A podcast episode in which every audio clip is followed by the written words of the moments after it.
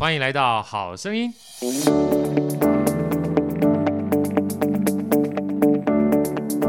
大家好，我是好趣的好哥，欢迎来到好声音。来，在好哥身边是 Elsa，Elsa 跟大家问好。大家好，我是 Elsa。我们今天又邀请到我们这个帅哥美女啊，法线跟 Chloe 跟大家问好。大家好，我是法线。大家好，我是 Chloe。好，我们上次啊特别有请到法线来跟我们分享一下 An Action 啊，它是非常一个棒的，在职涯上面帮助大家怎么在探索自我或探索在职涯上面各个不同呃想要提升自己价值或找到自己人生方向的一个算是职涯教练的团队嘛，对不对？嗯、呃，我们现在主要是职涯教练，但是我们有现在还会扩及一些关系议题、习惯议题。啊，关系议题跟习惯议题。对，那我们今天啊，跟这个法线跟 Chloe 聊特别特别有趣的一件事情啊，是聊书，对不对？对，因为我知道在你们 IG 上面的话，事实上还会分享一些你们在阅读的过程当中觉得一些不错的知识内容，可能不仅仅是提供给你们自己知识之涯的人，包含我们一般的这个粉丝的话，也可以看得到。那我们今天要带来一本，应该算不是一本啊，因为原来英文的话是一本，但后来在中文的话变成了三本啊。呃，一一整套的书，来给我们介绍一下这本书好不好？好，呃，这本书就叫做《成功准则》，然后成功准则对，对，然后它分为三册呀.对，然后它第一册的主要是在讲成功的基础.就是你需要具备，呃，就是如果你想要成功，然后你需要具备哪些的能力？但是他，我觉得他蛮有趣的地方就是，他觉得成功不见得只是一种。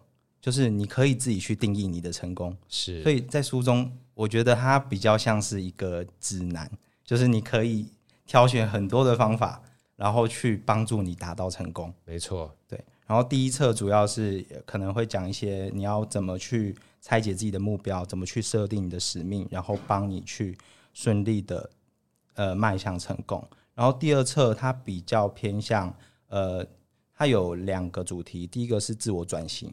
然后就是怎么摆脱你的负面信念，怎么让你慢慢的转念，然后让你更接近成功。然后第二个是团队面、团队导向的，就是呃，他觉得你不必凡事都事必躬亲，你不必什么都都揽在自己身上，你可以其实可以跟很多人进行合作，可能呃，像是你可以把一些事情分派给你的一些部署啊，或是。呃，合作的对象啊，或是甚至请一个教练来帮助你，或是可能里面提到有比较有趣的是，呃，可能你也可以透过冥想，培养你的直觉力，然后让透过上天给你一些礼物的一些 idea 啊，一些直觉其实蛮重要的。对对啊，我们上次还碰到一个来我们这边访问的陆队长，就那个专门讲那个两线陆队长，他说他其实在那个做 podcast 的时候之前。有一段就是做线下的快速约会嘛，然后一不小心一个碰到疫情来了，然后哇，郁闷，你知道吗？突然有一天在冥想过程当中，上天有个声音跟他讲说去做 podcast，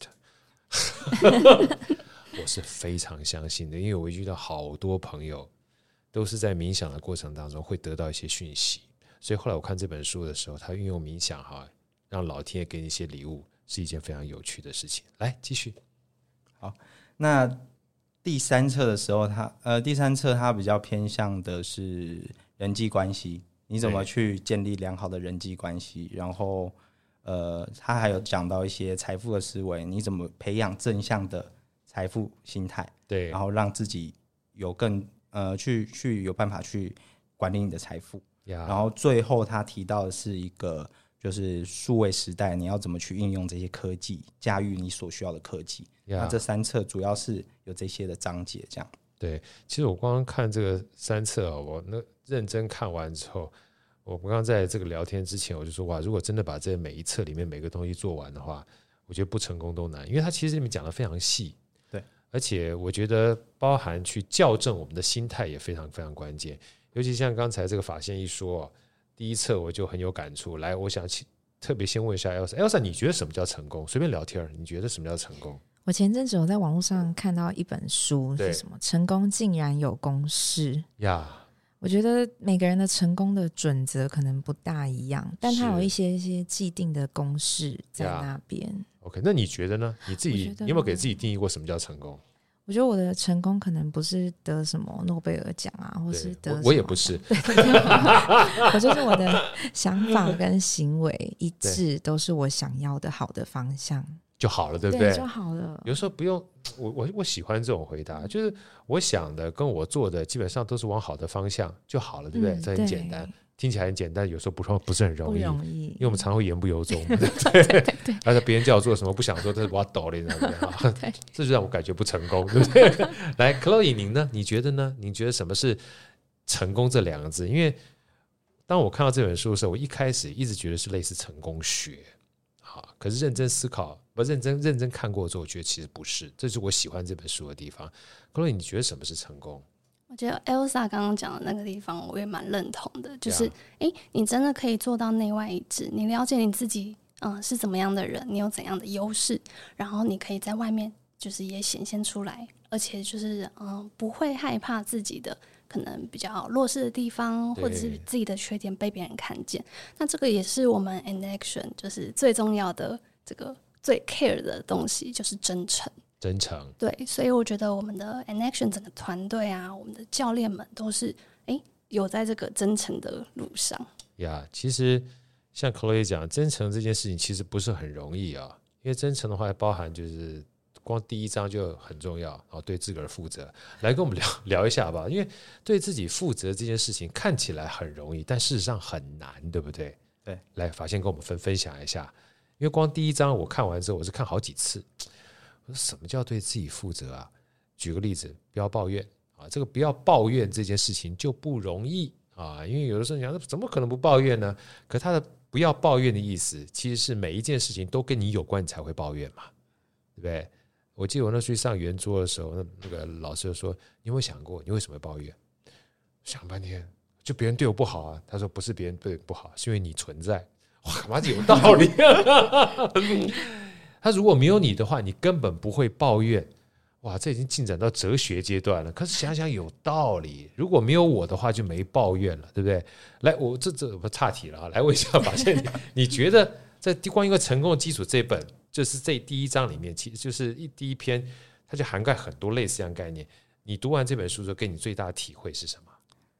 我觉得对自己负责这件事看起来很简单，但是我觉得非常难。是。对，就是我们其实，在做教练模式，我们有有一套有一套体系叫做 ACP 教练模式。ACP ACP 是由三个单字组成：A 是 acceptance 接受自我接纳；C 是 commitment 当责，然后当责哦，就是其实就是为自己负责。是，然后 P 是 persistence 持续进展。啊，对，然后我们会觉得这个很重要，就是呃，尤其是 C 的时候，当我们能够理解自己。之后，我们有没有办法为自己做出的这个行动负责？我们有时候会觉得，哎，拖延不是我自己的错啊，是因为工作上班太累，所以我我才我才要被迫拖延的啊。我下班是上班的问题，对啊，我下班这么累，我怎么可能再做一些什么？你说我下班要进行经营第二人生，那我怎我我累得半死，或是我觉得我的家人常常会影响我的决定，然后这其这些呃问题其实都是。就是我们有时候其实是需要课题分离，就是课题分离，就是家人他有他自己要负责的责任，那我我呢，我也有我自己要负责的责任。那对于我自己要负责这个责任呢，我有没有办法把它负责好？然后我其实听过有呃，其实像责任的英文叫做 responsibility，对，就是从 response 跟 ability 组成组合而成。那 response 的意思就是回应，对，回应。ability 是责任，不是 ability 是能力。那他就是负责这件事本身就是一个回应的能力。是你有没有办法对这件事回应？如果你没有办法回应，那掌控权其实都在别人的手上了。呀，对，所以这很重要，就是当我们没有为这件事负起责任，那我们就完全没有办法去对这件事进行改变了。呀、对，所以我们其实都会告诉客户说：“哎，不管是什么事情，只要有一个行动，你挑选一个行动就好。那你愿意为这件事负起责任，你就从这件事开始做。你不必负很大的责任，你就从某一件事，你慢慢培养你的负责以及当责的能力，这样子。对，就像刚才这个啊，现在说啊，response 这件事情其实很有趣，事情还是事情，你不同的反应啊，就有不同的结果。我觉得这这里面有一个故事，就是那时候好像讲是洛杉矶吧，还是什么地方，不常常就是有就是大地震啊，然后就各各种不同的事情活动一大堆啊，然后有一次就大塞车，大塞车的时候，记者就访问两个人，一个人就拿说啊，你你觉得城市怎么样？啊，城市吧，这是个鬼城市啊！一天到晚就塞车，什么东西都不好，这个不好，那个不好，就抱怨一大堆嘛。然后访问另外一个在塞车，他说：“哎呀，好不容易多出一个多小时时间，就算晚到的话，我老板也会理解啊。那最重要的是，我还可以上面听听音乐，听听听听书，听听什么东西，哇，觉得很好。同样是一件事情，但真正他的反应不一样，就会完全不同的那个 moment 啊。所以其实。是不是跟这个情况跟刚才这个法线讲的 response 有很大的关联性？对，就是其实我们就是要有办法为有办法对事情做出改变，你才有办法，就是你你要为这件事情负起责任，你才有办法去做出改变。对。然后书中其实有提到，就是说，呃，其实结果是什么来的？结果是事件发生了之后，你怎么去反应这个事件，是才会得到结果。对。可是如果我们一般人可能会想说，哦，事件发生了，它就等于结果啊。但其实不是，我们有办法去反映这个事件，它它不见得会完全的直接进进入到我们内心，或是直接影响我们人生。我们看待它的方式，我们可以有正正面的看待，也可以有反向的看待方式。对，所以我记得说听樊登讲那句话，我忘记忘记谁说了。他说没有人能够上，他讲那个史蒂芬科维的。这个高效人士的七个习惯，然后其中有一段他说，有一个不知道是罗斯福的夫人还是谁，他说没有人能够伤害你，除非你愿意。哇，妈这句话其实 其实是太酷了，你知道？就像你刚刚讲，事情的本身呢，加上反应变成结果啊。回过头来，像刚刚那两个在驾车的人一样，同样基本上都大塞车，你的反应是啊搞半天，那你的结果就是很不准，对不对？那你回过头来，你的反应是啊，这有什么？我可以在上面听听歌，听听。那我老板也知道，哎，你同样是心情就不一样。所以其实相信自己能力这件事情，也是这本书里面啊一个很重要的 concept。那我相信，包含 an action an action 的话，你 an 没什么 an an action an and action 嘛，我讲的要发音的 an an action an an action 吗？还是 an action an action？你们的话，就教练而言的话，其实，在你们教练过程当中。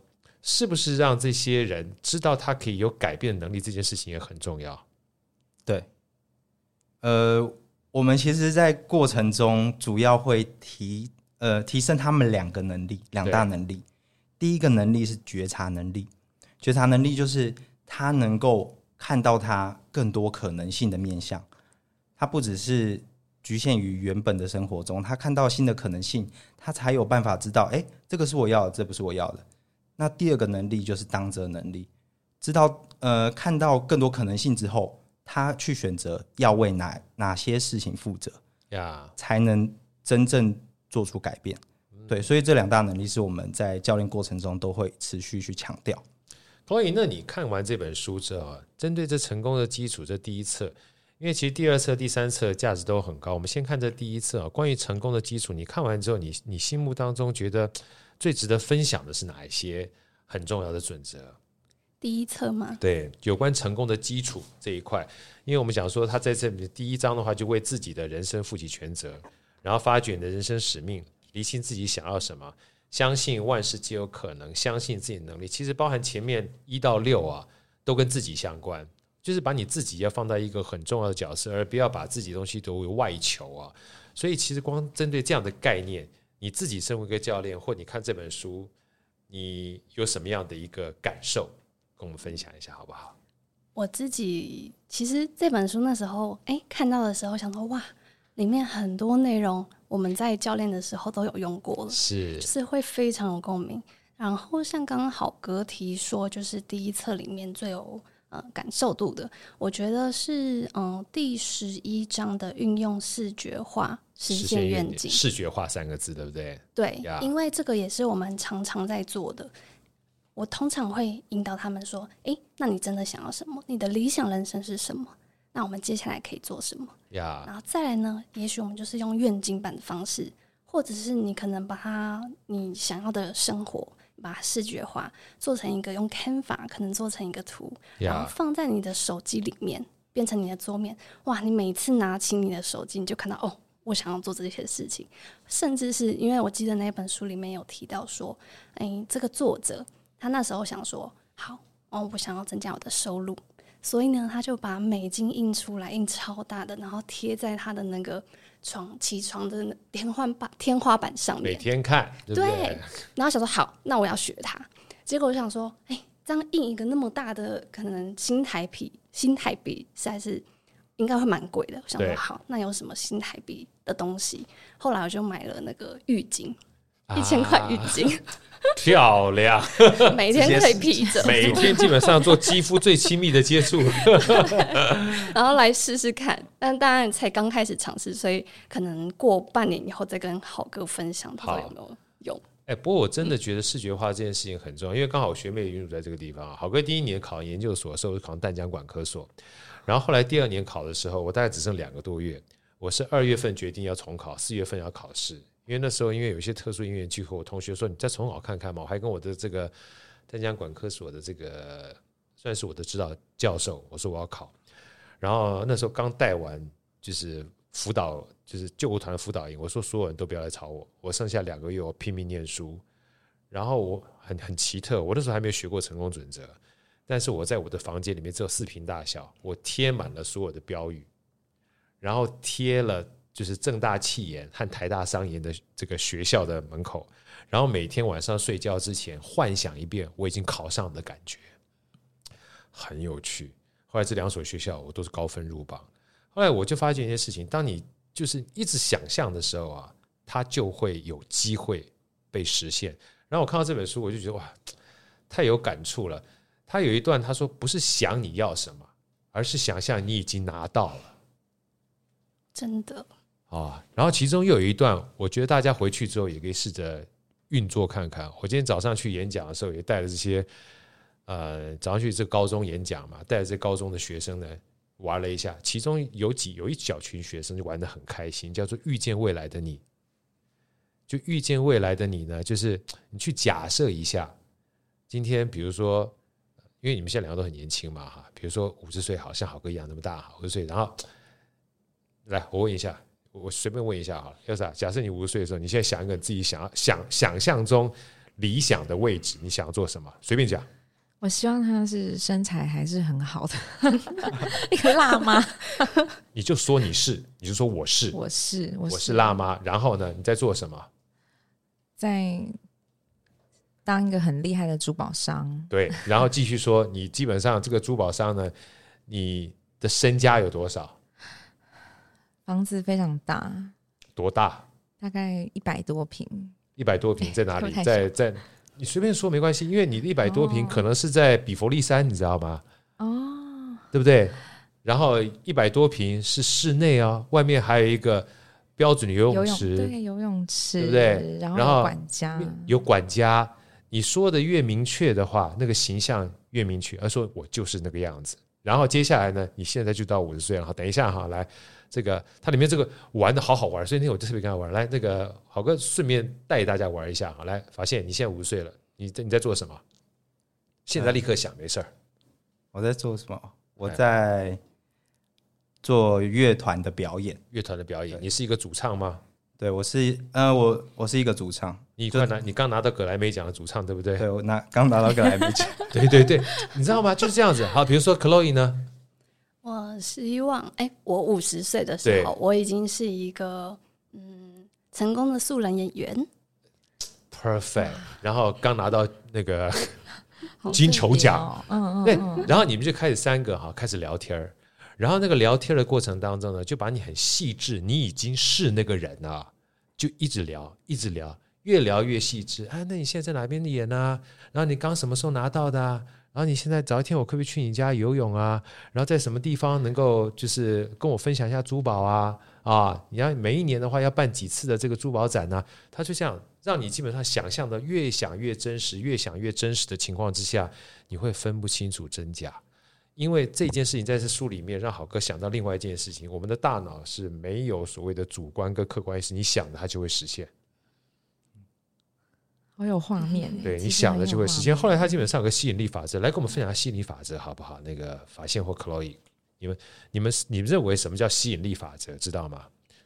对，就是你你在想什么事，事情就会发生，是不是？对，你就是一直。把它当成真，就是就是像我们刚刚的练习，你你一直去想，你觉得它会发生，但是不是用一个负面的语句去强调，你你不能说我不要什么不要什么，对，因为这样你不要的事就会吸引到你的生活中，所以不能说我不要肥胖啊，对，你要说你要说我想要苗条，哦，换句话说，你说我不要肥胖的话，会关注在肥胖两个字，嗯、对对，所以你刚刚说的很好，我要变辣吗？你就基本上到八十岁，你都长得像现在一样，你你就是辣妈，你知道？然后这个素人演员呢，你再过几十年之后，你就看到 Chloe，她就在那个台上拿奖，金钟啊，不是不是金钟奖，那个金球奖，对不对？金像奖。然后你在葛莱美奖呢，就看到我们这个把现在那边 拿到，他说很有趣，你越想越想越讲很重要。而且其中有三段我非常喜欢。他说：“第一个，你一定要设定你的目标，要承诺嘛，就刚刚讲的 commitment 当责嘛。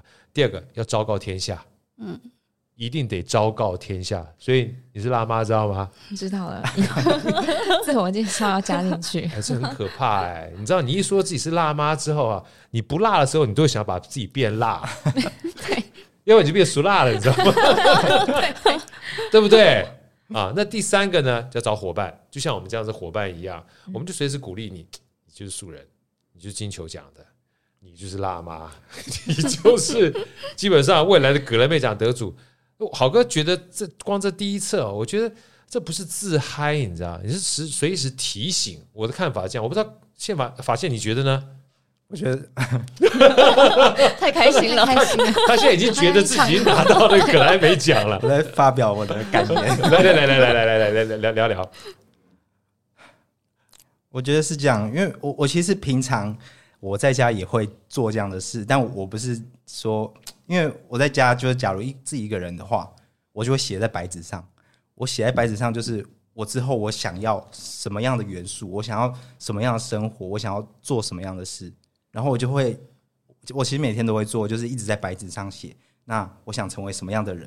然后因为其实每天状态都不同，所以你要一直把它拉回来，那个会让你感到开心的状态。而且其实你每天想要的东西也都会一直改变。对，那改变的时候，你要重新去确认，重新去聚焦你要的改变，你才会慢慢慢往你你想要的方向走。不然，它其实，在生活中有太多，就是电视啊、媒体啊，或是身边的人都会告诉我们该往哪个方向走。没错，我们其实就会迷失自己。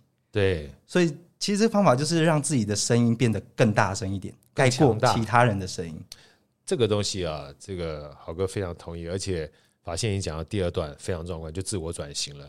成功的基础对自己负责。但是其实你在转型的过程当中，有太多的不能讲说是负面的东西，太多杂音了，对不对？这个不行，那个不行。因为书里面特别讲说，你一定会碰到很多唱衰你的人，对 对不对？来，反正，如果像碰到这种情况，好像这本书里面怎么会建议，或者你有什么建议给大家？呃，为什么要脱离唱衰你的？就是其实我们常会听到一个说法，就是你身边的五个人的平均就是你，就是你，对不对？对啊，你跟谁相处？那你你跟多跟谁相处，你就会慢慢成为他的样子。其实这个还蛮合理的，就是因为你们的频率一定要一致，你们才能沟，你们才能沟通嘛。对。那如果你比更好，你就是跟更好的人相处的时候，你自然也会想要成为他的那个样子。你会想要培养跟他一样好的习惯。对。那你慢慢也会变得跟你想要的那个人的样子越来越像。所以，如果有人一直唱衰你，那你也会慢慢觉得，哎，那我是不是真的就是这样？我是不是真的也只能在我现在的工作上，好像也不能改变？那其实我们会越来越觉得自己无法脱离这样的状态。那其实第一册也有讲到这个概念，就是呃，我们假如在做一个行为的时候，就是我今天我发表一，就是我上台演讲，那我讲不好，我会对自己说啊，我就就是个。不适合演讲的人，我演讲技巧不好。然后那那个就会进入你的潜意识啊，我就是一个不会演讲的人，恶性循环了。对，然后他下次再做个行动，做出这个行动的时候，你又会告诉自己啊，我不是一个演会演讲的人，那我一定做不好，然后又又更差，然后这样的循环越就会越来越差。其实唱衰你的人也是一样，他告诉你你就是做不到，你想你想做一个创业点子吗？但是你就是做不到。那像每一天在说服我们，然后我们就会觉得自己慢慢做不到，就变负面了，对不对？对，所以相信自己很重要，然后跟着这个相信你的人在一块也很重要。这就是为什么好声音每次都互相在鼓励，觉得我们自己很厉害的原因。我们就是靠自我感觉良好，让我们基本上越来越好。像其中有一段哈，他讲说相信自己的事情。好哥前一段时间看到一篇这个智慧面包上面的 video，哇，超级有趣。他说一个爸爸回来跟他儿子讲说，你知道我去听一个非常厉害的企业家今天演讲，那非常厉害的企业家说他年轻的时候非常非常糟糕，功课也不行，然后这个做什么能力都很差。但有一天不想去考 SAT 的，SAT 就是美国要进入大学的一个测试嘛哈，然后那个满分是一千一千六百分。然后他一测试出来之后，发觉是一千四百四十分，爆高。后来他妈妈，他回去把他成绩给他妈妈看，他妈说：“你作弊吗？”他说：“没有，这真的是我成绩。”然后他爸说：“你怎么可以考这么高？”他说：“我也不知道为什么考这么高。”所以在那一刹那，他突然觉得自己是个非常聪明的人。然后他本来不想念书了，他就回去念书了。回去念书之后，以前都不爱念书的，他老师一看他成绩，说：“哎呀。”我们是不是误会他了？他其实是一个，是一块璞玉，就开始用对待聪明人去教他，用对待聪明的方式去面对他，就不小心他一路过关斩将，考到非常好的学校，然后变非常好的企业家。然后他儿子说：“爸爸，我懂了，好，我一定会好好努力的。”看起来是就很聪明。他不，故事到这边还没有结束。经过十三年之后，不小心这个人收到个来自 SAT 举办考试学会的一封信，说：“哎呀。”我们每一年都会重新去 review 一下，这个当初有没有记错的成绩？你是我们当初十三个学生里面唯一一个记错的，你的成绩不是一千四百四十分，是七百四十分。他这个标题叫做什么？叫做作弊的人生。他说，当你相信你很聪明的时候，你就会表现出你很聪明的模式，然后一路往前走。可怕的是，我在因为是 F YouTube，你知道吗？下面就有一些酸民会留言，他说：“哎呀。”那不知道拿到那个七百四十分的人，是不是变成酗酒的酒鬼了？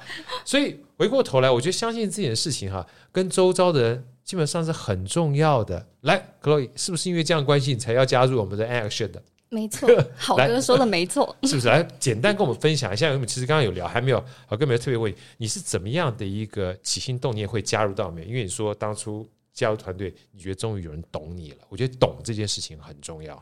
对。因为我之前，嗯，就是现在在 Action 里面当教练，那在之前六份的工作呢，都是在上班族。可是呢，我发现，诶，为什么我一直在转换工作？我喜欢挑战性，可是我每做一阵子，我就会觉得天哪，这不是我要的，我需要别的目标。然后后来在二零二一年初的时候，参加了他们的活动，就是叫做温层的活动。温层，啊、对，就想说哇，不管是同温层或者是异温层，在那里都是一个很温暖、很真诚的地方，它可以接纳各种人。呀，对，所以后来呢，我也在使用他的他们的公益教练的服务。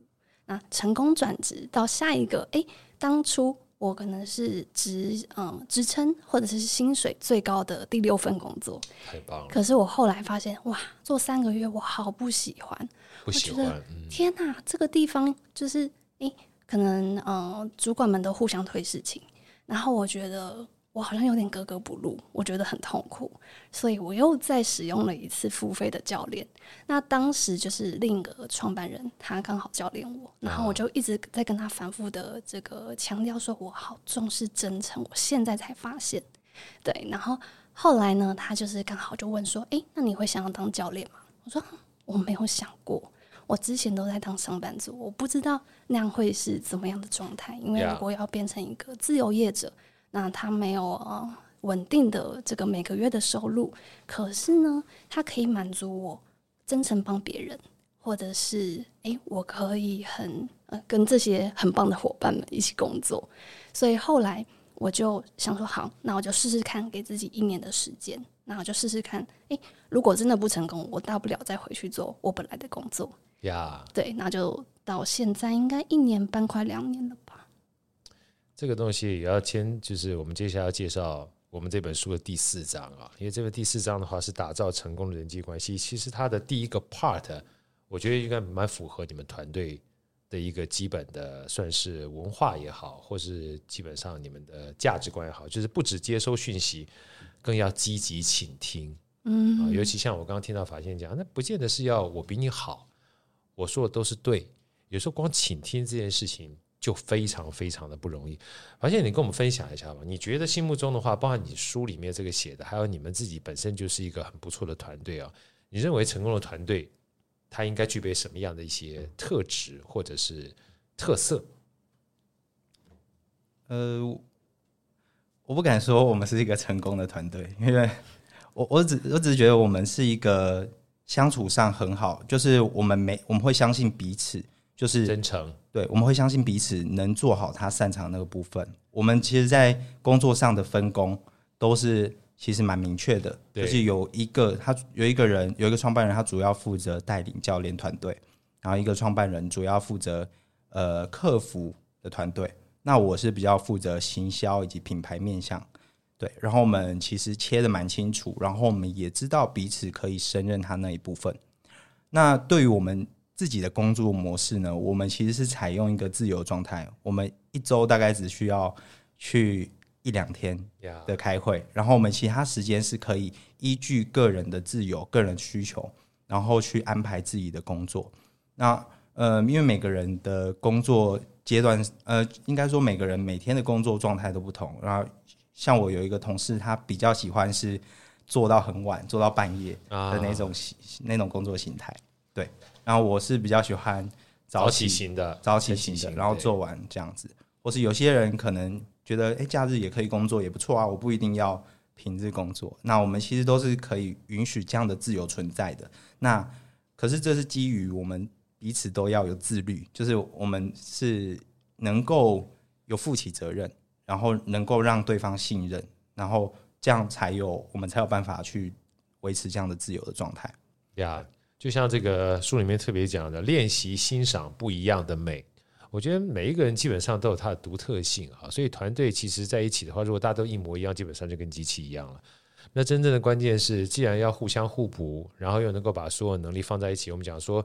团队它真正的核心的话是 common goal 嘛，就是大家共同目标。但是共同目标一定要需要来自于四面八方各个不同能力的人，对，他才能够截长补短啊。所以像刚才听到这个法先讲的，就是不一定每一个人都要事必躬亲啊，因为每一个能力都不太一样，就跟经济一样，你能够找到自己比较相对优势厉害的人，对不对？像这个我就不能当辣妈，对不对？对不对？但是。